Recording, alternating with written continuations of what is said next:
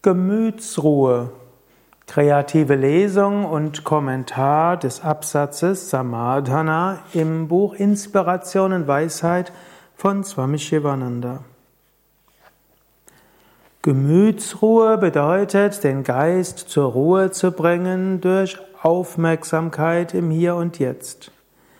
Wirkliche dauerhafte Gemütsruhe heißt Samadhana und ist die Frucht der Praxis von Shama, Geisteskontrolle, Dharma, Sinnesbeherrschung, Uparati, Meidung des Unguten, Titiksha, Duldungskraft und Shraddha, spirituelles Vertrauen. Wenn du diese fünf Tugenden praktizierst, dann wird die sechste der Shatsampat, die sechste der sechsfachen Tugenden, Gemütsruhe, Samadhana, fast von selbst kommen. Mache dir bewusst, dass Gemütsruhe wichtig ist. Nimm dir vor, Gemütsruhe zu entwickeln. Sei dir bewusst, dass Gemütsruhe auch für die Gottverwirklichung und für die Erleuchtung wichtig ist. Und sei dir bewusst, dass niemand anderes als du selbst verantwortlich dafür bist, dass du Gemütsruhe entwickelst. Mache nicht andere für deinen Geisteszustand verantwortlich. Mache nicht die äußere Situation verantwortlich für deinen Gemütszustand. Du hast die Verantwortung für den Zustand deines Geistes. Du selbst entscheidest, ob du Gemütsruhe entwickelst oder ob du Sklave bist oder hilflos ausgelieferter von Worten anderer, von Dingen und Situationen. Gemütsruhe führt zur vollkommenen Konzentration. Nicht umsonst wird Samadhana auch als meditative Versenkung bezeichnet. Samadhana, in der einen Übersetzung Gemütsruhe, ist aber auch meditative Versenkung und damit das Festhalten des Geistes an Atman, an das höchste Selbst. Samadhana bedeutet, dass man dem Geist nicht erlaubt, sich Objekten zuzuwenden und seinen eigenen Weg zu gehen. Samadhana ist Festigkeit in sich selbst. Und das heißt letztlich, dass die Gemütsruhe zum einen heißt, den Geist abzuwenden von äußeren Dingen, zum anderen aber auch die Fähigkeit, tief nach innen zu gehen. Wenn du weißt, dass tief in dir alle Freude ist, alles Wissen, dass du tief in dir alle Inspiration hast, die du brauchst, dann fällt es leicht, im Alltag Gemütsruhe zu haben. Und so hat Samadhana diese beiden Aspekte. Die tiefe Versenkung in das Wesen des Selbst, die tiefe Erfahrung von Brahman, dem Absoluten, und dann die Praxis der Gemütsruhe im Alltag. Der große Vedanta-Meister Shankaracharya hat im Atma an Atma Viveka, einem der wichtigen Vedanta-Werke, geschrieben. Wann auch immer der Geist zu einem weltlichen Objekt oder Wunsch wandert, wenn du eigentlich Shravana, Manana und Nididhyasana üben willst, dieser wertlos findet und zurückkehrt zu den drei Übungen, wird dieses Zurückkehren Samadhana genannt. Wer Samadhana Gemütsruhe entwickelt hat, ist frei von Furcht und Schmerzen. Er ist in der Lage, Gemütsruhe, Gleichmut, Ausgeglichenheit, Gelassenheit zu haben, inmitten von Vergnügen und Schmerz, Kälte und Hitze, inmitten von Lob und Tadel, Respekt und Respektlosigkeit.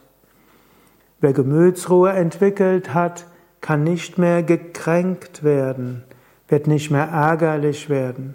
Und wenn mal ein kurzer Ärger kommt, ist das nur eine kleine Welle im Geist, die schnell wieder verschwindet. Gemütsruhe heißt Festigkeit des Geistes, geistige Ausgewogenheit. Wer Gemütsruhe praktiziert, wird die Anhaftungen verlieren. Um Gemütsruhe zu kennen, musst du über Zu- und Abneigungen hinauswachsen. Wer in der Lage ist, Gemütsruhe zu kultivieren, hat inneren Frieden und starke Geisteskraft. Ein Mensch von Gemütsruhe hat eine starke Ausstrahlung für andere. Kultiviere Gemütsruhe und werde so eine Quelle des Friedens auch für andere. Dein eigener höchster, unerschütterlicher geistiger Friede wird eine Quelle der Inspiration für andere sein. Gemütsruhe muss dauerhaft sein. Es gibt manchmal, manchmal Aspiranten, die fühlen geistigen Frieden und Gemütsruhe, wenn sie in Abgeschiedenheit leben, zu Besuch in einem Ashram sind, wenn sie allein sind und keine ablenkenden Faktoren haben. Wenn sie dann zurückkehren in ihr Zuhause, ins Berufsleben und die Familie, dann haben sie wieder starkes Schwanken des Geistes, Vikshepa, innere Unruhe und so weiter. Sie sagen, sie können nicht meditieren an einem belebten Ort. Letztlich ist das geistige Schwäche.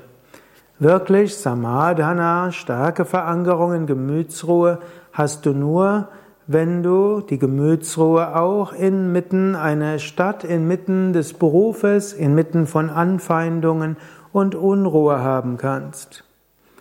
Natürlich ist es gut, mal eine Weile in den Ashram zu gehen. Natürlich ist es gut, eine Weile, ein paar Tage, Wochen oder Monate von deinen Ablenkungen wegzukommen. Aber danach mache es dir zur Aufgabe, die Gemütsruhe auch im Alltag zu haben. Krishna gibt in der Bhagavad Gita das ideale Rezept für Gemütsruhe. Er empfiehlt in der Bhagavad Gita, führe alle Handlungen aus, mache das, was notwendig ist, fühle die Einheit mit dem Göttlichen, verzichte auf alle Anhaftungen, sei gelassen in Erfolg und Misserfolg, hänge nicht an den Früchten. Genau das ist das Rezept für Gemütsruhe.